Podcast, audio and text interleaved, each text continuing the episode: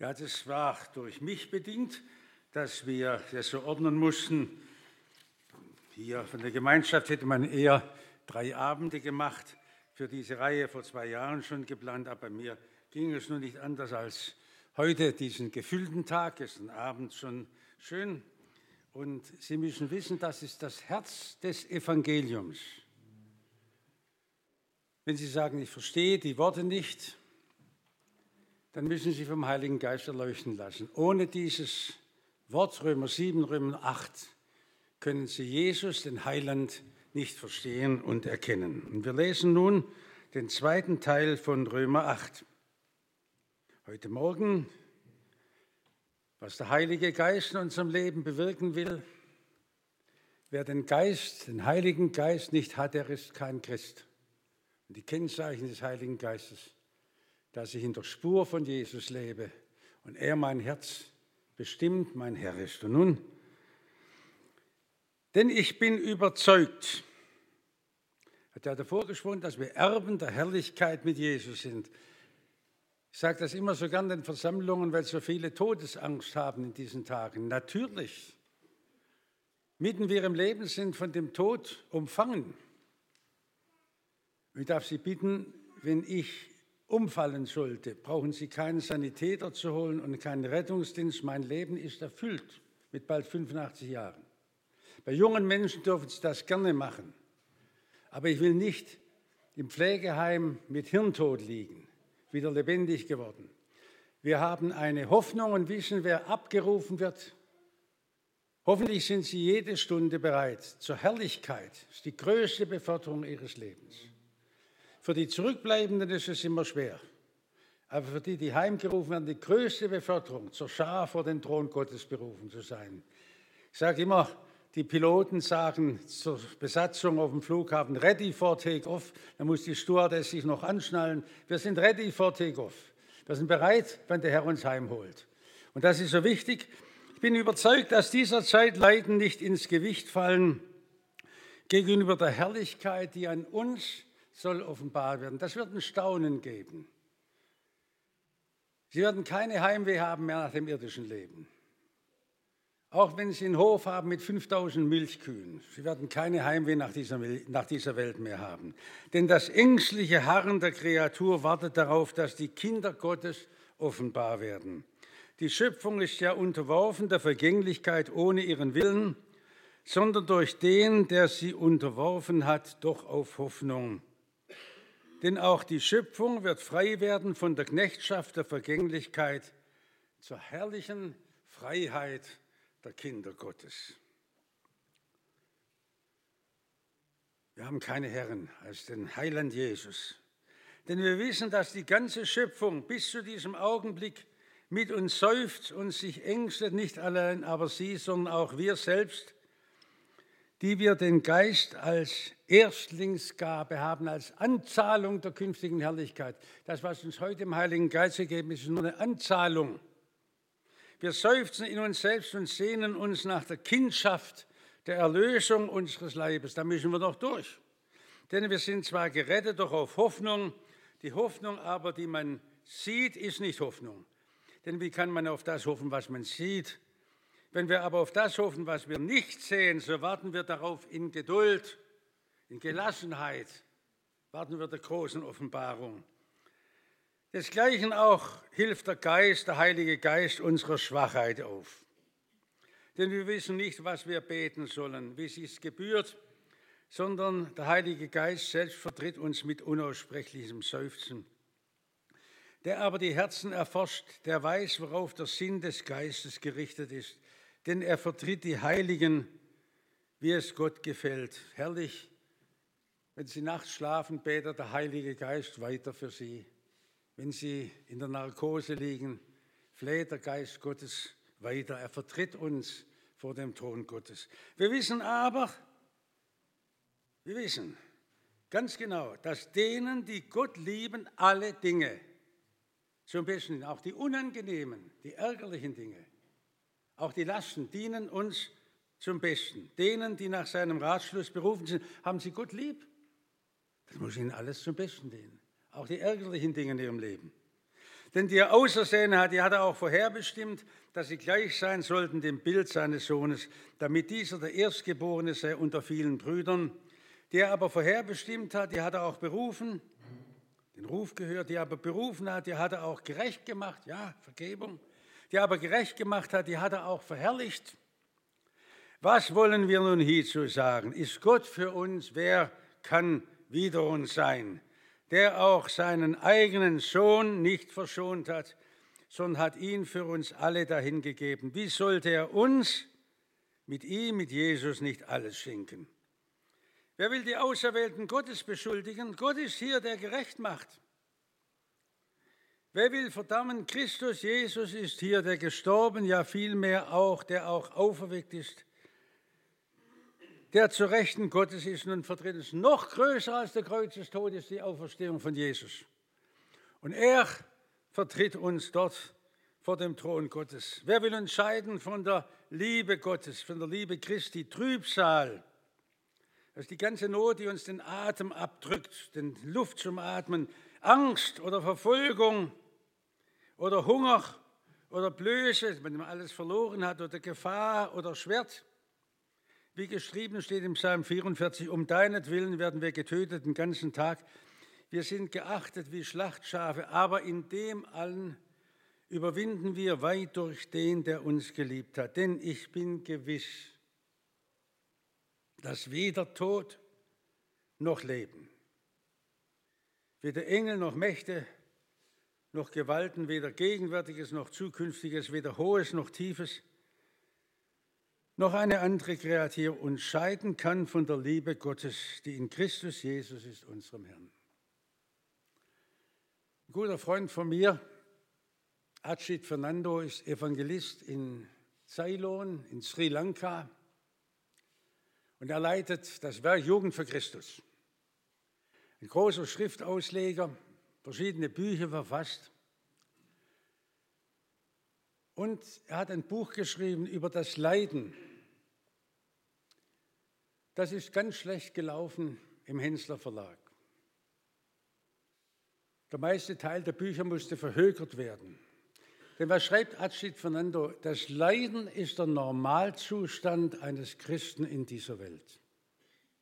Leiden hat schon Professor Dr. Grüber von der Deutschen Missionsgemeinschaft uns immer eingeschafft. In Asien gibt es keinen Christen, der nicht um des Namens Jesus willen verfolgt wird. Oft ist es der einzige Vater, der den Sohn mit kochendem Wasser überschüttet oder sein Haus anzündet. Eigene Familienmitglieder, bloß weil er Jesus nachfolgt. Das ist in Indien, in Japan, im Buddhismus. Jede Bekehrung zu Jesus ist ein Spießrutenlauf. Und Ajit Fernando sagt in seinem Buch, Paulus spricht überall in der Bibel vom Leiden als von der Freude. Ich freue mich meiner Leiden. Können Sie das auch sagen? Ist ja hier genauso. Das ist der Normalzustand. Aber Archid Fernando schreibt in diesem Buch, im Westen ist das Leiden der blinde Fleck. Die Leute verstehen gar nicht, was Jesus ihnen durch das Leiden geben will. Und jetzt muss ich Sie bloß noch mal daran erinnern, was in Wassertrüdingen und den Orten rundum unter jedem Dach wird gelitten. Was es ist. Schon bei den kleinen Babys fängt es an. Gehen Sie mal in der Kinderklinik durch und gucken Sie die Kinder an, die so süß da liegen mit ihrem Blutkrebs.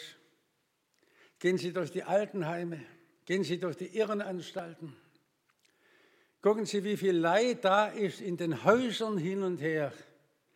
Und wie Jesus in diese Welt kam, wie heißt es im Glaubensbeginn, er hat gelitten, hat teilgehabt an dem Leiden dieser Welt. Und das war für Paulus völlig selbstverständlich, dass wir durch viel Trübsal ins Reich Gottes eingehen. Ich weiß nicht, warum wir uns zum Wohlstandsevangelium haben verführen lassen. Das ist das schlimmste Irrtum. Ich weiß nicht, warum wir überhaupt das zugelassen haben, dass in unserer Mitte Leute behauptet haben, Wer glaubt, wird nicht krank. Ich würde nur sagen, wart nur, ehe du dich versiehst, hat es dich auch gepackt. Wer kann denn so vermessen reden? In der Bibel gibt es keine Spur, die zu solch einem schrecklichen Missbrauch des Wortes Gottes hinführen kann. Wenn du glaubst, wirst du gesund. Was habe ich erlebt, was Leute durch so eine verführte falsche Botschaft durch ein falsches Evangelium durcheinandergebracht worden sind, wo unser Herr uns in seine Leidensnachfolge ruft. Ich weiß nicht, was in der nächsten Woche an Ihnen, vor Ihnen steht, ob Sie eine Operation haben, ob eine schlimme Unglücksnachricht kommt.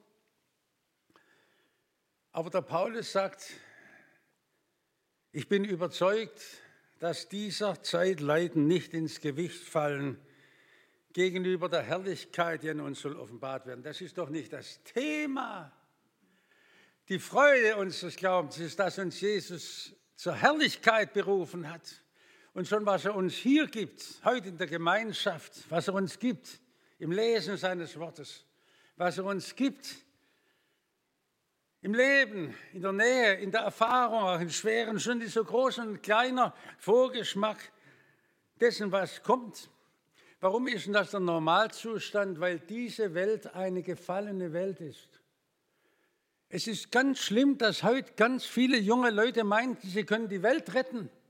Allein wenn wir in Deutschland vegan essen oder wenn wir keine Autos mehr fahren, wird auch das Klima nicht anders in der Welt.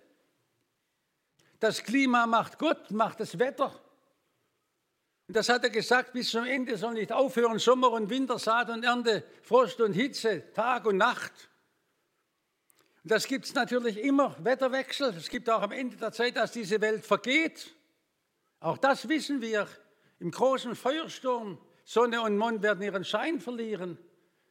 Und das kommt nicht durch den Benzinmotor, sondern wenn Gott seine Hand abzieht von der Welt, wenn Jesus wiederkommt und sein neues Reich aufrichtet, so steht es in der Bibel drin. Natürlich achten wir die Natur. Keiner von Ihnen hat Freude, wenn man einen Strauch zusammenreißt, wenn man Blätter von den frischen Bäumen runterreißt. Keiner will die Natur zerstören.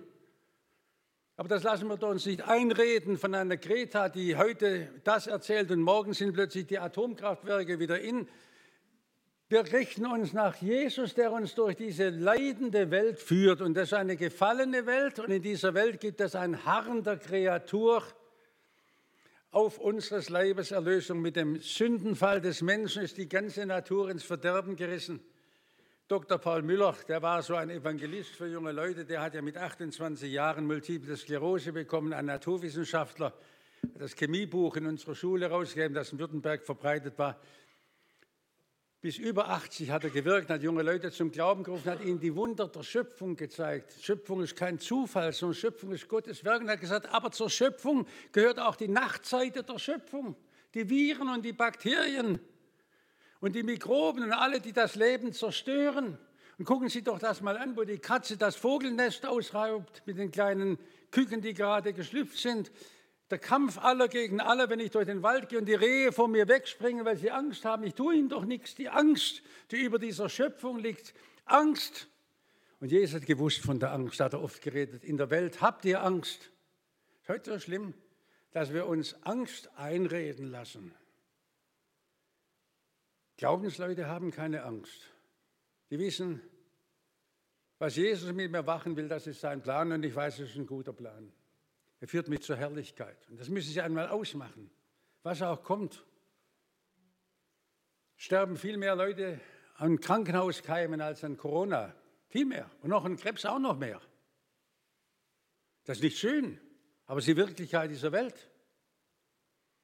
Meine Frau neulich in der Klinik war, sie hat ja verschiedene Leiden, sagten die Ärzte, wir operieren Sie morgen im Rückenmark, Sie haben das Blut gerinnt nicht. Nein, lassen Sie die Finger davon. Hat Gott seit Jahren zugelassen. Und mein Internist sagte, in 90 Prozent der Fällen hat es auch keinen Wert. Denn mein Leben steht in der Hand des Herrn. Sie dürfen die Ärzte benutzen, die Medikamente, aber Sie müssen wissen, nur unter dem Segen des Herrn hat es überhaupt einen Sinn. Wir leben in einer Welt des Leidens.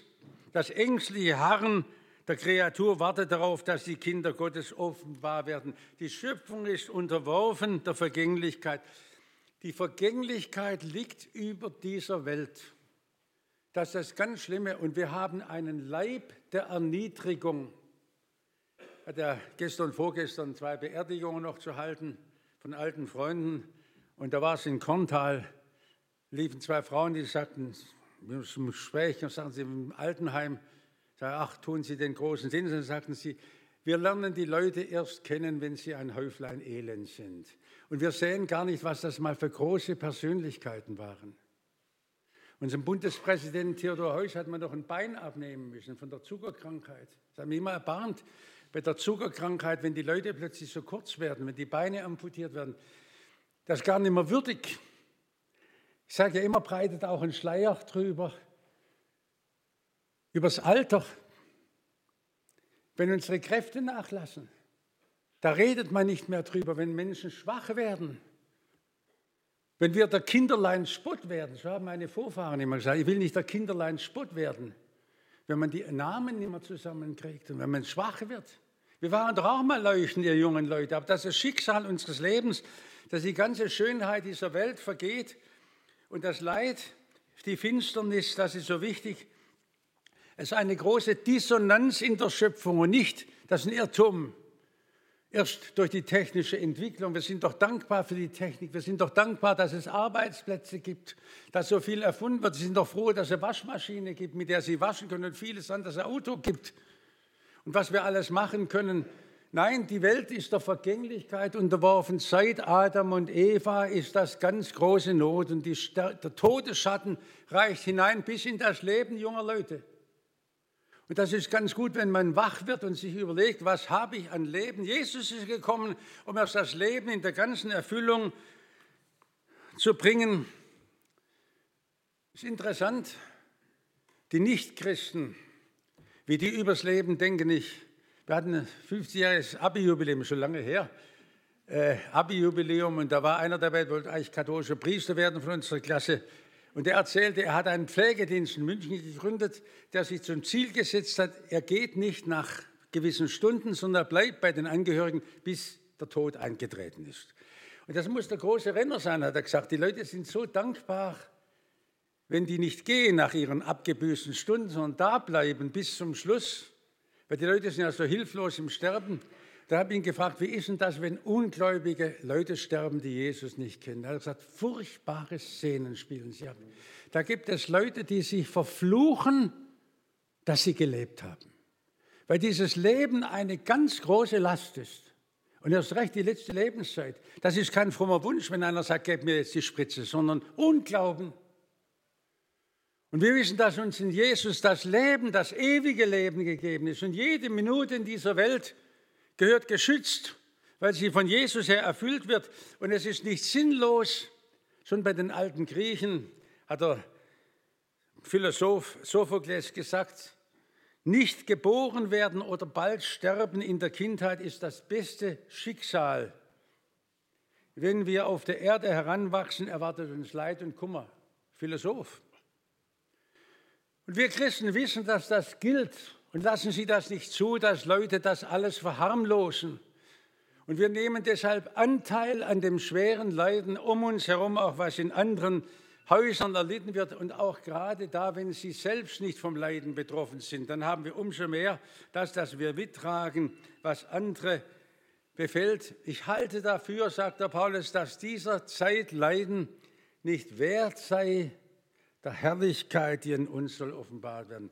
Wie wird das einmal sein? Kein Leid mehr, kein Geschrei, keine Schmerzen mehr, keine Sünden in der vollendeten Weise, wenn wir Jesus sehen. Herrlichkeit. Größte Augenblick. Darauf freuen wir uns. Es ist so wichtig, dass ich das weiß. Ich weiß noch, wie meine Oma, geborene Kullen, die Mutter von Johannes und Wilhelm Busch in Hülben, Mundkrebs bekam. Sie hat bei uns dann Bestrahlungen bekommen in Stuttgart und ist bei uns gestorben, viele Monate noch gelegen. Bis sie nichts mehr trinken konnte. Was ist das? Und da kam ein lieber Bruder, ein pensionierter Pfarrer, und hat ein Liedvers ihr gesagt. Das steht im Gesangbuch. Wissen Sie, lernen Sie doch die alten Lieder wieder auswendig. Da da ist Kraft drin keine Gefühle, sondern Kraft. Wie tief Kreuz, Trübsal oder Pein. Mein Heiland greift allmächtig drein, reißt mich heraus mit seiner Hand. Wer mich will halten, wird zur Schand. Lebt Christus, was bin ich betrübt? Ich weiß, dass er mich herzlich liebt. wenn mir gleich alle Welt stirb ab, genug, dass ich Christus bei mir habe.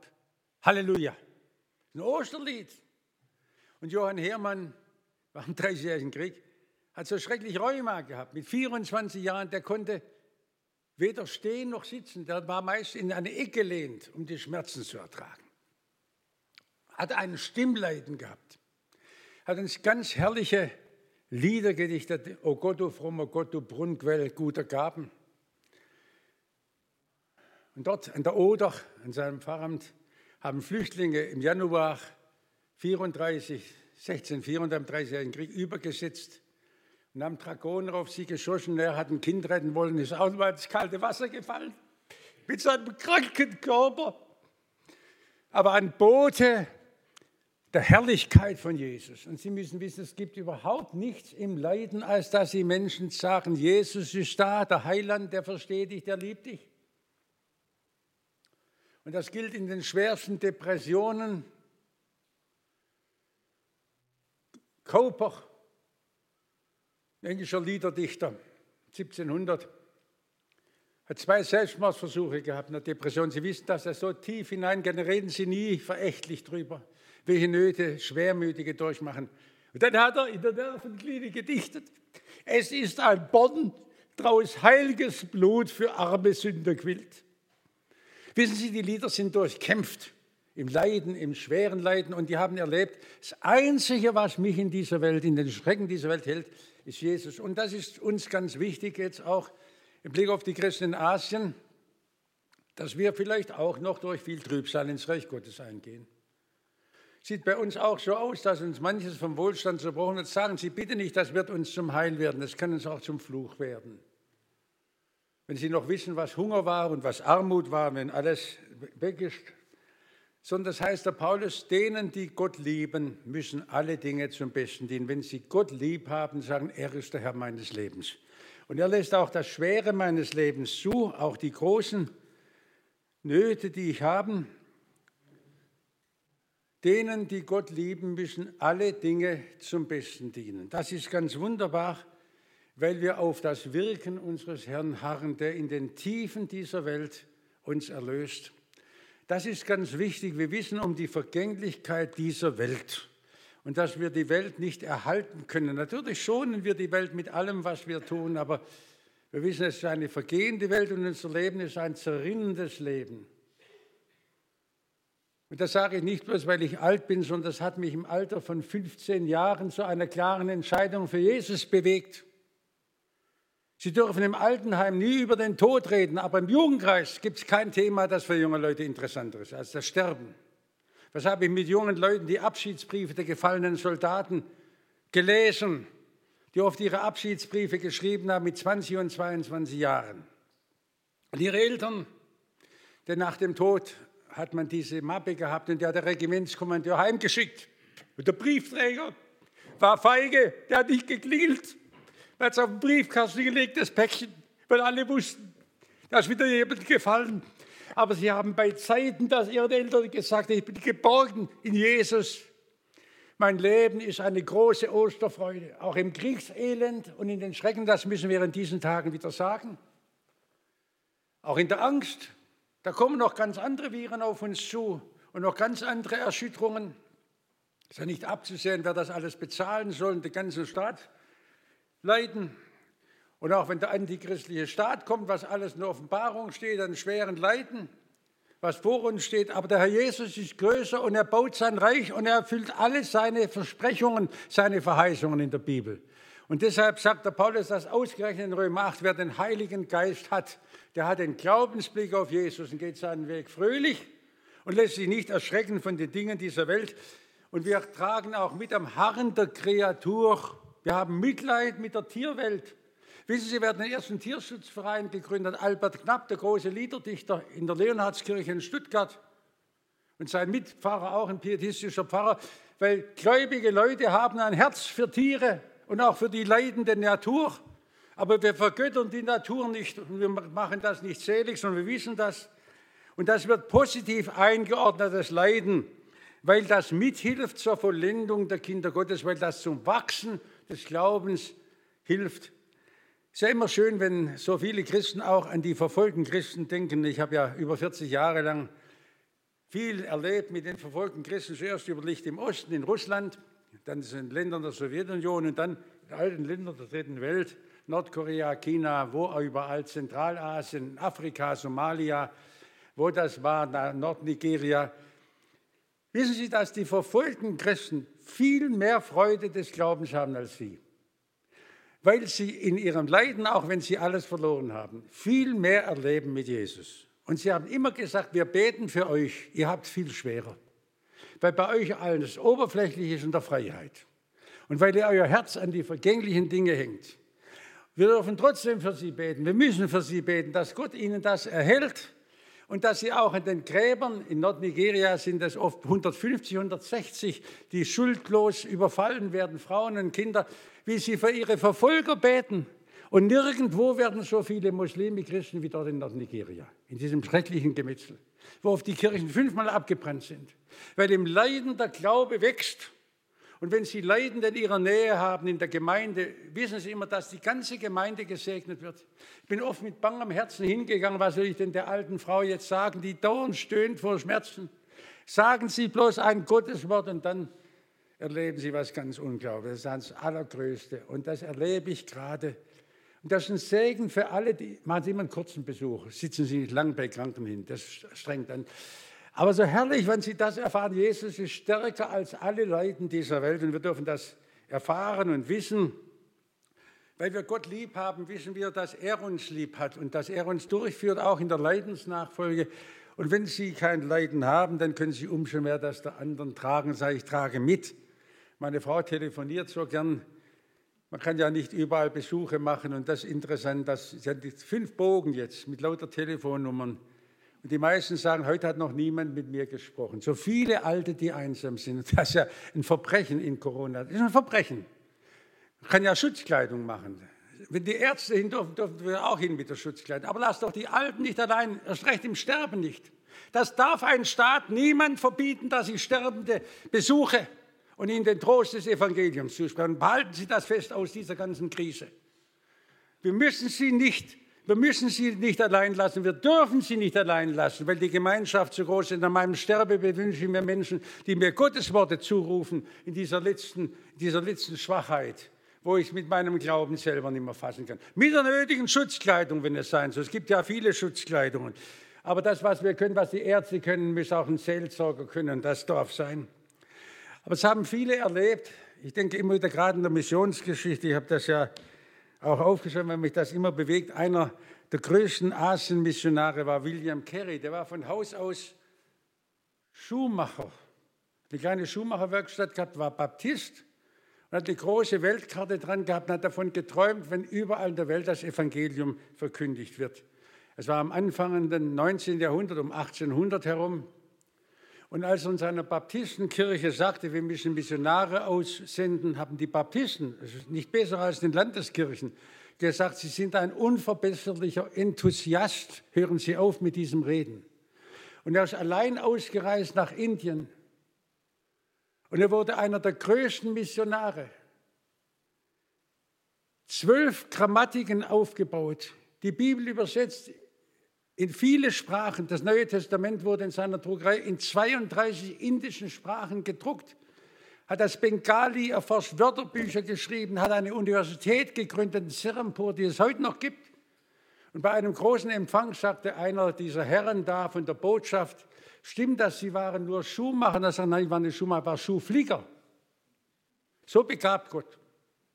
Und dann ist seine ganze Druckerei in einer Nacht abgebrannt.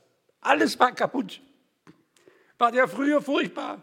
Die Setzzeichen. Sein Kollege Marschmann, ein Amerikaner, hat gesagt, was machen wir jetzt?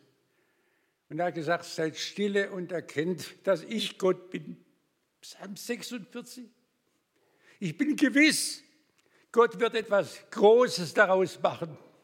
Ja, es war so, die Heimatgemeinde hat geopfert wie nie. Und heute ist das Werk von William Carey für Indien so groß, bei Kalkutta überall die Kirchen, die darauf zurückgehen. 1812 ist das passiert. Wissen Sie, Gott kann das ganz anders machen, als wir mit unseren Augen sehen. Sein Sohn war Missionar und dann wurde er als Botschafter berufen. Wie ist das Botschafter? Landesvertreter in Amerika. Da hat William Carey gesagt, wie kann man so tief herabsinken? Herab vom Missionar zum Botschafter. Das Allergrößte ist die Evangeliumsbotschaft zu verbreiten. Da wisst ihr, was ihr für einen Beruf habt.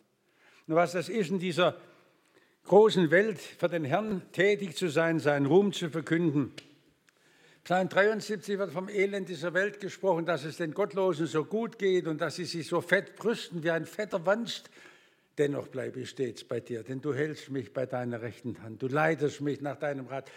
Die Gemeinschaft mit Jesus im Leiden ist ganz wunderbar. Und wir brauchen in dieser Welt nichts erwarten.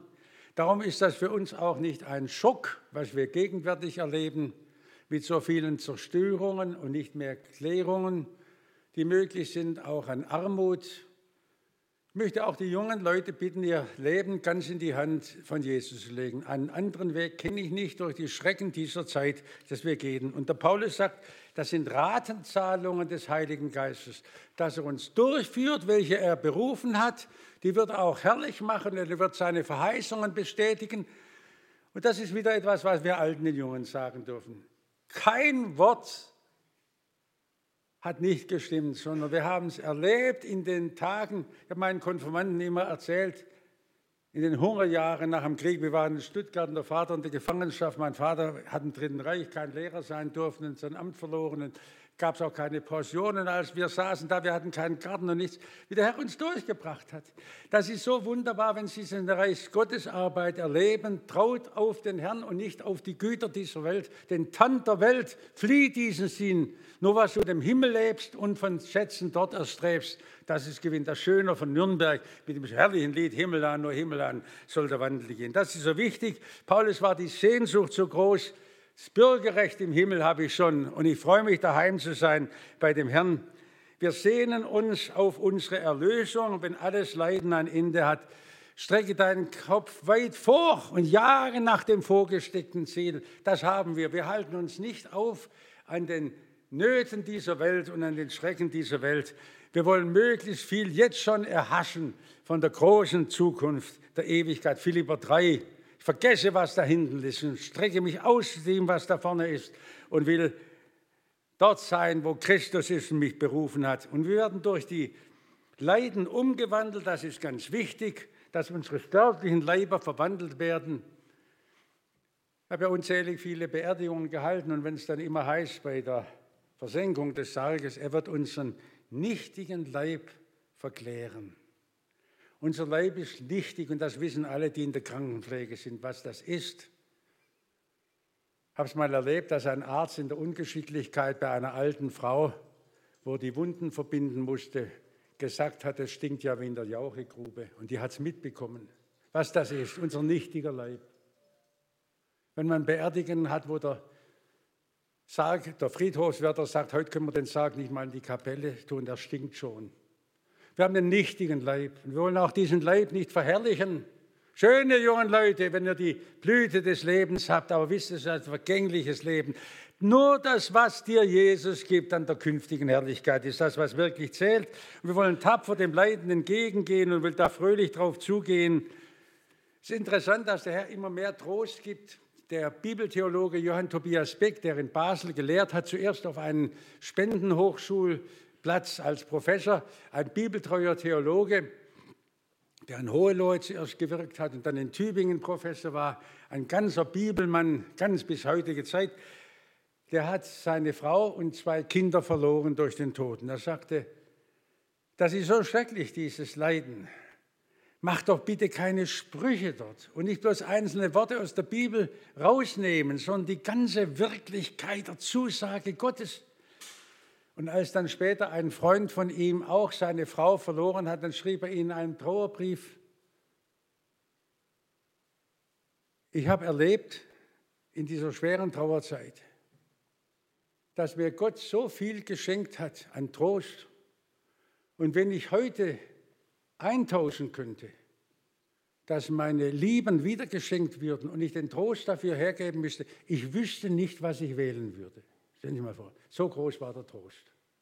Das Evangelium, die Bibel hat eine solche Macht. Und noch einmal, weil im Bibelwort der Geist Gottes redet.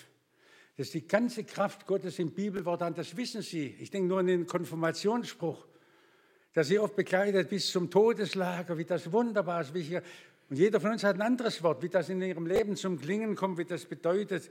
Und dass wir noch, wir sind noch fest verhaftet in dieser Erde, die Bodenhaftung ist da, da brauchen wir gar nicht uns zu fürchten. Und jetzt kommt dieses herrliche Wort, ich weiß, dass mein Erlöser lebt. Gibt es Heilsgewissheit in Glaubensdingen? Da gibt es ja Leute, die sagen, man kann das nicht genau wissen. Leider gibt es auch viele in der Christenheit, auch Verkündiger, die sagen, es gibt keine Heilsgewissheit, man kann es nicht genau wissen. Doch man muss es wissen. Wenn der Paulus sagt, ich weiß es, woher weiß es denn? Da muss ich sagen, es kommt nicht aus ihnen. In ihnen sind immer Anfechtungen, in ihnen sind immer Zweifel. Sie werden immer leiden unter dem Ungehorsam ihres Lebens, unter der Sünde ihres Lebens. Das wird sie bis in die Todesstunde hinein begleiten und ihnen Anfechtung sein. Woher wissen sie denn das? Weil sie nicht auf sich schauen, sondern weil sie auf Jesus schauen und weil Jesus sie gewiss macht. Schon Hiob ruft, ich weiß, dass mein Erlöser lebt. Als der Letzte wird er sich über meinem Staub erheben. Er ist auferstanden, er lebt. Das ist so wichtig. Und dann wieder die herrlichen Lieder, Paul Gerhard, ist Gott für mich so treten. Und weiß und glaube ich's feste, ich rühm's auch ohne Scheu, dass Gott der höchsten Beste mein Freund und Vater sei und das in allen Fällen in mir zur Seite steht. Sie müssen das wissen und das bestätigt Ihnen der Heilige Geist und wo es bestätigt ist, kann Ihnen das niemand mehr wegnehmen. Das ist was Wunderbares der Heilsgewissheit. Es gab ja eine Kirchenversammlung, ein Konzil in der katholischen Kirche wo es formuliert wurde, verflucht sei, wer sagt, man könne seines Heils gewiss sein. Das sind Leute, die das Evangelium der Bibel nicht kennen. Dort steht drin, ich weiß, was denn? Dass, wenn Gott für uns ist, niemand mehr gegen uns sein kann. Und darum ruht das, und ich habe gesagt, diese drei Vorträge waren mir so wichtig schon vor zwei Jahren. Danke, dass ich sie heute halten durfte so ganz wichtig für Sie, dass ich es einmal in Ihr Herz hineingeschrieben habe. Jesus ist für Sie am Kreuz gestorben, damit Sie erlöst sind und den Tod überwinden können. Und er hat es gesagt, ich bin die Auferstehung und das Leben. Wer an mich glaubt, der wird leben. Auch wenn er stirbt, wird er lebt und glaubt an mich, wird nimmer mehr sterben. Sie dürfen ihn durchgehen. Heute wirst du mit mir im Paradies sein.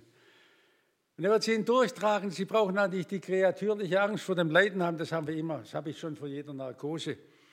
Wenn mir das Bewusstsein genommen wird, natürlich, das ist unsere Menschenart. Wir dürfen wissen, Jesus, jetzt bist du da. Wie meine Frau in Mutlerin, wir hatten Bibeltage auf dem schönen Blick, schwer gestürzt ist und ihren Oberschenkelhalsbruch hatte. Da wussten wir es noch gar nicht, dass ihr Blut nicht gerinnt. Und sie hat mitbekommen, sie hat nur eine örtliche Narkose im Rückenmark gehabt.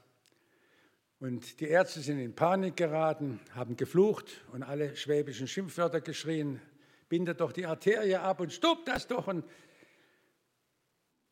Chefarzt sagte nachher, vergessen Sie, was Sie gehört haben. Meine Frau sagte, ich habe lauter Bibelworte gesagt. Ich hatte einen Frieden. Haben Sie den Frieden? Den kann Ihnen nur Jesus schenken. Sie brauchen den Blick auf ihn, den Herrn, den getrosten Blick, die Geborgenheit in ihm. Ich habe nachher den Ärzten gedankt.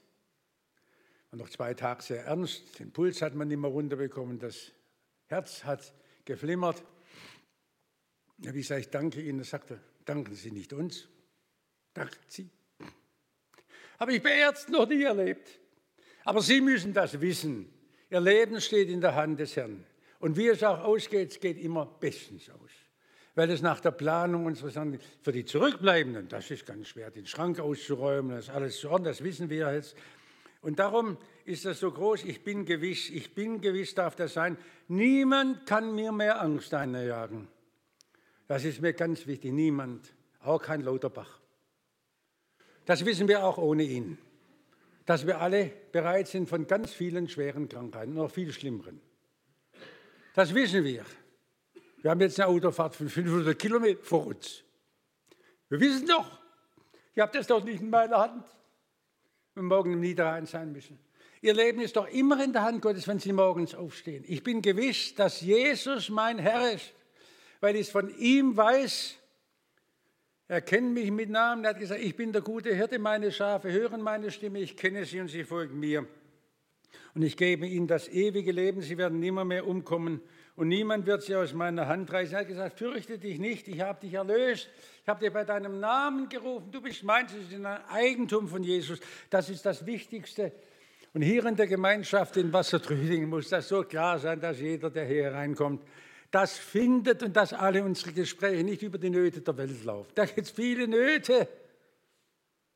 Ich habe gesagt, es gibt 14 Kriege, die gegenwärtig laufen. Aserbaidschan, wo wir unser Öl herbeziehen, das hat das christliche Armenien überfallen. Redet kein Mensch bei uns davon. Aber es gibt so viel Unheim, was in Somalia geschieht mit unseren christlichen Brüdern gegenwärtig. Ganz furchtbar mit den Muslimen. Ich habe Nordnigeria, ist noch nicht mal ein Krieg dort. Aber Sie es wissen, die Geborgenheit in dieser schrecklichen Welt haben Sie leider, sie trägt noch die Spuren des Schöpfers. Aber wir wissen, dass sie einmal erlöst sein wird. Wir freuen uns an neuen Erde und des neuen Himmels, der kommt eine Welt, in der Gerechtigkeit wohnt, die sie auch in dieser Welt nie einfordern können. Und da freuen wir uns drauf. Und die Gemeinde Jesu trägt diese Kümmerlichkeit auch in der Kleinheit und da kennen wir all die großen Gefahren. Ich sage immer wieder, das Geld darf nie in der Gemeinde die Hauptnot sein. Das kann ich nicht ertragen, die Geldnöte. Schön, wenn man so einen schönen Saal hat.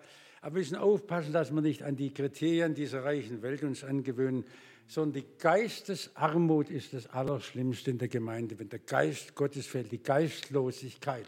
Und da wollen wir darum beten und das, uns dürfen sie beschuldigen. Das wissen wir. Da neulich in einem Männerkreis einen Mann getroffen, der im Gesangsverein war und erzählt hat, wie er bei Friedhold Vogel zum Glauben kam, sagt, am nächsten Tag haben mich meine Freunde vom Gesangsverein nicht mehr gegrüßt auf der Straße, war im Dorf weil an der Evangelisation von Friedhof Vogel was so schnell geht, dass in der Welt beschuldigen, du gehst mit den Frommen. Und dann wird alles Mögliche erzählt. Niemand kann uns mehr beschuldigen. Wir wissen, dass der Herr für uns streitet und dass uns keine Macht dieser Welt, auch kein Elend, keine Not, keine Armut uns aus der Hand von Jesus reißen kann. Das ist so wichtig. Ich bin getrost in allem. Wer kann uns noch den Frieden nehmen? Wir sind in dieser Geborgenheit des Gleichen. Nun weiß und glaube ich fest, ich rühm's auch ohne Schuld, dass Gott der höchsten Beste mein Freund und Vater sei. Wir wollen noch beten.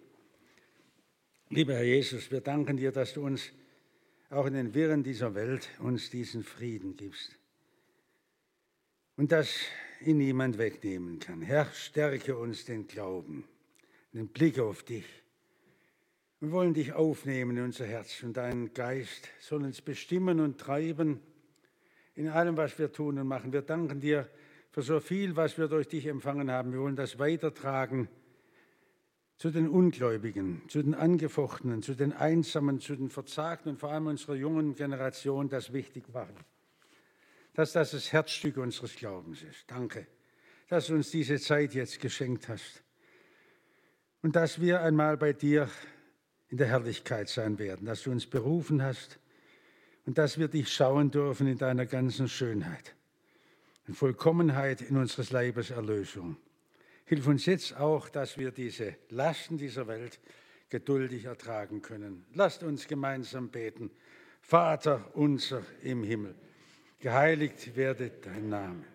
Dein Reich komme, dein Wille geschehe, wie im Himmel, so auf Erden. Unser tägliches Brot gib uns heute und vergib uns unsere Schuld, wie wir auch vergeben unseren Schuldigern. Und führe uns nicht in Versuchung, sondern erlöse uns von dem Bösen. Denn dein ist das Reich und die Kraft und die Herrlichkeit in Ewigkeit. Amen.